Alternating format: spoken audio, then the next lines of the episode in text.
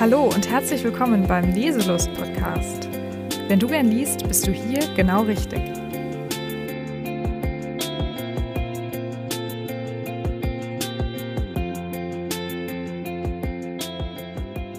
Hallo, schön, dass ihr da seid. Heute habe ich wieder mehrere Buchtipps für euch im Gepäck, und zwar rund um Irland. Ich finde ja, das Land ist total spannend. Es gibt einige kulturelle, gesellschaftliche und auch politische Aspekte, ja, die das Land sehr interessant machen. Und bevor wir in die Buchtipps einsteigen, möchte ich euch einen kleinen Überblick geben, was Irland so besonders macht. Und das werde ich dann auch, wenn es um die Bücher geht, nochmal aufgreifen. Zum einen ist in Irland Religion, also im Speziellen der Katholizismus, ein sehr zentrales Thema. Religion ist tief verankert in der Gesellschaft, noch immer, auch heute. Die Rolle der Kirche und vor allem auch die Rolle der traditionellen Frau steht hier im Mittelpunkt. Und das ist natürlich nicht ganz konfliktfrei, aus verschiedenen Gründen. Aber es ist eben sehr wichtig, wenn man über Irland spricht. Da schwingt eben oft, auch wie gesagt, auch heute noch der Katholizismus mit. In Verbindung mit der Rolle der traditionellen Familie ist beispielsweise eine Scheidung eines, eines Ehepaares erst seit 1997 möglich, also noch überhaupt nicht lange, weniger als 25 Jahre. Das finde ich schon sehr bemerkenswert.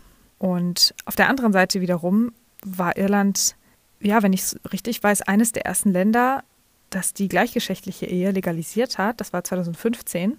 Und wiederum auf der anderen Seite ist Homosexualität erst seit 1993 überhaupt legal vor dem Gesetz. Also auch da sieht man wieder diese, diese Gegensätze auch innerhalb der Gesellschaft. Und ja, in Bezug auf, auf Partnerschaft gibt es auch noch einige Verbote und Tabus. Beispielsweise Verhütung ist erst seit 1980 legal und am Anfang konnte man Kondome nur mit Rezept kaufen. Die waren nicht frei verkäuflich. Das ist erst dann 1985 legalisiert worden. Um noch eine letzte Zahl zu nennen, Abtreibungen sind erst seit 2018 legal. Da gab es ja das große Referendum, das haben sicherlich einige von euch auch mitbekommen. Nach einem langen Weg und vielen Kontroversen wurde das dann legalisiert. Politisch ist natürlich auch einiges los. Zum einen gibt es den Nordirland-Konflikt und die Grenze zu Nordirland, die an der Stelle da eine ganz bedeutende Rolle spielt. Natürlich jetzt seit neuestem auch der Konflikt oder die, die Schwierigkeit im Rahmen des Brexit und natürlich auch die Rolle zwischen Irland und Großbritannien aufgrund der geschichtlichen Gegebenheiten, also dem Kolonialismus zum einen und weiteren anderen Themen, gibt es da doch viele Reibungen. Und ja, ihr merkt, Irland ist ein sehr spannendes Land, aber wir wollen jetzt hier nicht nur über die ganzen Fakten und geschichtlichen Gegebenheiten reden, sondern wir wollen in die Buchtipps einsteigen. Ich wollte euch aber dennoch einen kleinen Überblick geben. Das ist so das Wissen, was ich über Irland habe, was ich zum Teil mitbekommen habe, als ich dort war oder was ich auch in anderen Situationen gelernt habe. Der erste Lesetipp, den ich für euch mitgebracht habe, ist das Buch Cyril Avery von John Boyne. Im Original heißt es The Heart's Invisible Furies, was ich, wie ich finde, ein ganz toller Titel ist. Ich finde, der deutsche Titel klingt nicht annähernd so spannend wie der englische Titel. John Boyne kennt ihr sicherlich als den Autor des Buchs Der Junge im gestreiften Pyjama. Das Buch wurde auch verfilmt und auch der Film ist sehr bekannt. Und worum geht es nun in dem Buch Cyril Avery von John Boyne? Es geht um Cyril Avery, wie der Titel schon verrät. Und er ist ein uneheliches Kind, was hochkontrovers ist. Er wird nämlich in den 1940er Jahren in eben der konservativen irischen Gesellschaft geboren. Und somit steht sein Leben eigentlich schon von Anfang an unter einem, man kann sagen, ungünstigen Stern. Und er wird adoptiert von einem sehr exzentrischen Ehepaar, das in Dublin wohnt. Doch auch dort bei den beiden fühlt er sich nicht so richtig wohl und findet nicht das Zuhause, nachdem er sich eigentlich sehnt. Seine Adoptiveltern schicken ihn dann auf ein katholisches Internat für Jungen. Dort lernt Cyril dann Julian kennen, Julian Woodbeat, und die beiden befreunden sich und werden sehr enge Freunde. Und Cyril fängt an, dann mehr für Julian zu empfinden und verliert auch diesen Halt in seinem Leben. Ja, Cyril ist natürlich am Boden zerstört und verzweifelt und einsam und letztendlich verlässt er dann Irland und seine Reise führt uns weiter nach Amsterdam und New York und er ist auf der Suche nach, ja, nach seiner Heimat, nach einem Ort, an dem er sich wohl und zu Hause fühlen kann. Das Buch ist sehr emotional geschrieben, es ist mitreißend, es ist aber auch wahnsinnig witzig. Was man jetzt nicht unbedingt erwarten würde, aber an der Stelle spielen die Dialoge eine große Rolle und generell der irische Humor, der dort durchkommt und natürlich auch der Schreibstil von John Boyne. Das hat mir wirklich ausgesprochen gut gefallen. Und wir begleiten Cyril sein ganzes Leben lang und lernen dabei eben nicht nur viel über sein Leben und die Personen in seinem Leben, die er dabei kennenlernt und die eben auch eine Rolle spielen, sondern wir lernen auch viel über Irland, besonders eben über auch die Rolle der Kirche und des Katholizismus, ja, und eben auch, wie es für einen homosexuellen Mann ist, in Irland zu leben. Ich habe das Buch schon vor einer Weile gelesen und habe es jetzt noch einmal durchgeblättert und dabei ist mir aufgefallen, dass der Roman in drei Teile unterteilt ist. Der erste heißt Schande, der zweite heißt Exil und der dritte heißt Friede. Und das finde ich sehr passend zu Irland und auch zu den Themen des Romans, die ich auch gerade schon kurz angesprochen habe. Es gibt viel Schande und auch Scham in Bezug auf die Kirche und die Homosexualität und auch die Vergangenheit, einfach weil es da sehr viel auch unverarbeitete oder unaufgearbeitete Themen gibt, die auch viele Iren mit sich tragen.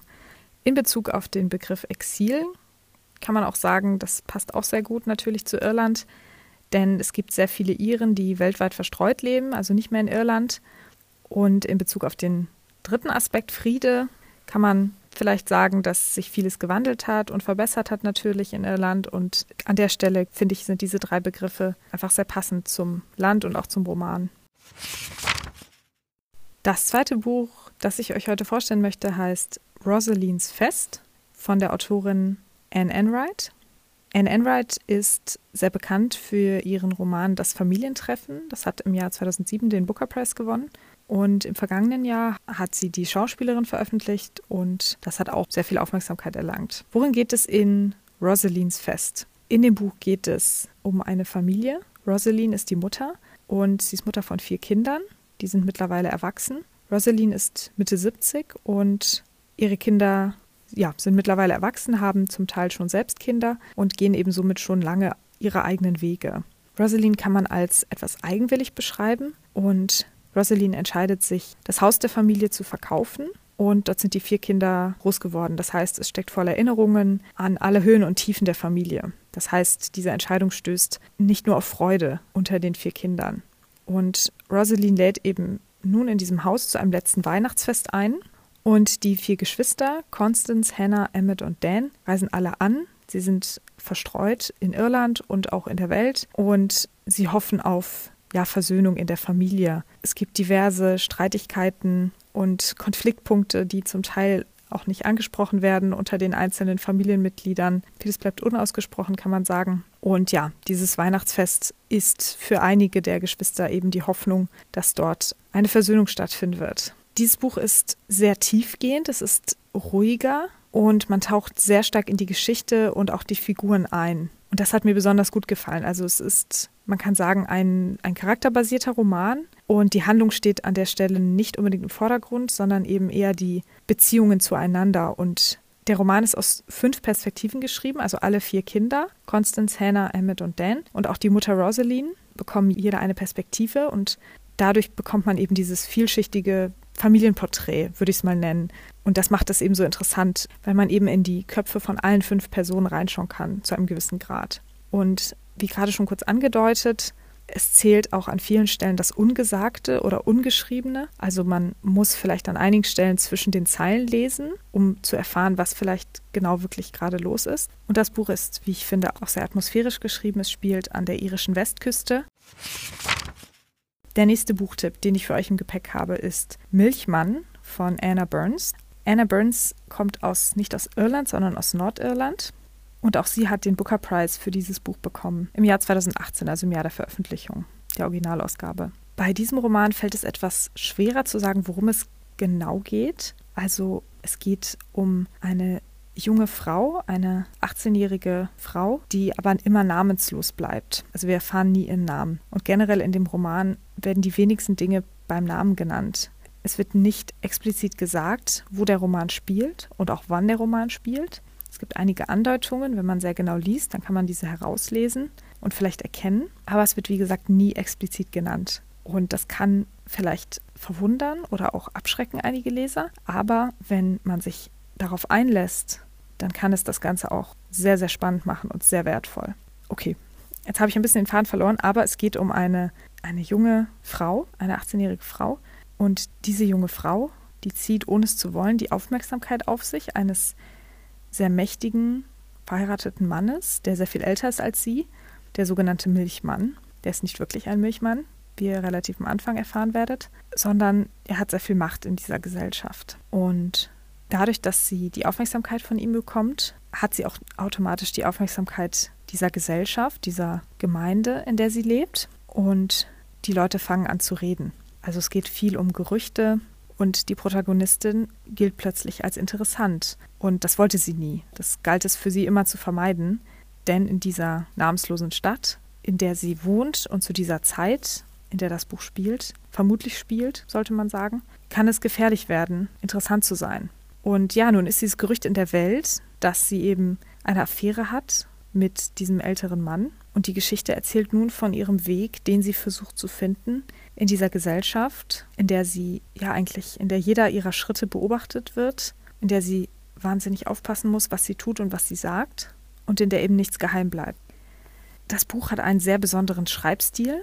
Es kann sein, dass, dass man als Leserin etwas braucht, ein bisschen Zeit braucht, um reinzukommen. So ging es mir auch, aber ich war relativ schnell im Bann. Die Sätze sind sehr lang und verschachtelt weil die Ich-Erzählerin eben sehr direkt mit uns Lesenden ihre Gedanken teilt und ihre Eindrücke. Aber genau das macht es eben auch spannend. Und für mich war der Roman wirklich faszinierend und sehr einzigartig zu lesen. Ich habe eigentlich noch nie so ein Buch gelesen, sowohl vom Stil her als auch von den anderen Gegebenheiten, dass eben zum Beispiel fast nichts in dem Roman einen, einen Namen hat, dass alles in gewisser Weise ja anonym bleibt. Aber er war auch gleichzeitig sehr witzig. Die Ich-Erzählerin hat einen sehr interessanten Humor und wie sie eben ihre Sicht auf die Welt mit uns teilt, obwohl es eben darum geht, dass sie ja bedrängt und gestalkt wird von diesem älteren Mann. Gleichzeitig ist es aber natürlich auch ein sehr wichtiges Thema, was dort angesprochen wird. Zum einen eben die Geschlechterrollen und eben auch das Thema Stalking und verbaler Missbrauch. Viel mehr will ich an der Stelle gar nicht verraten und würde euch ermuntern, mal reinzulesen in den Roman, wenn euch diese kleine Vorstellung Lust gemacht hat.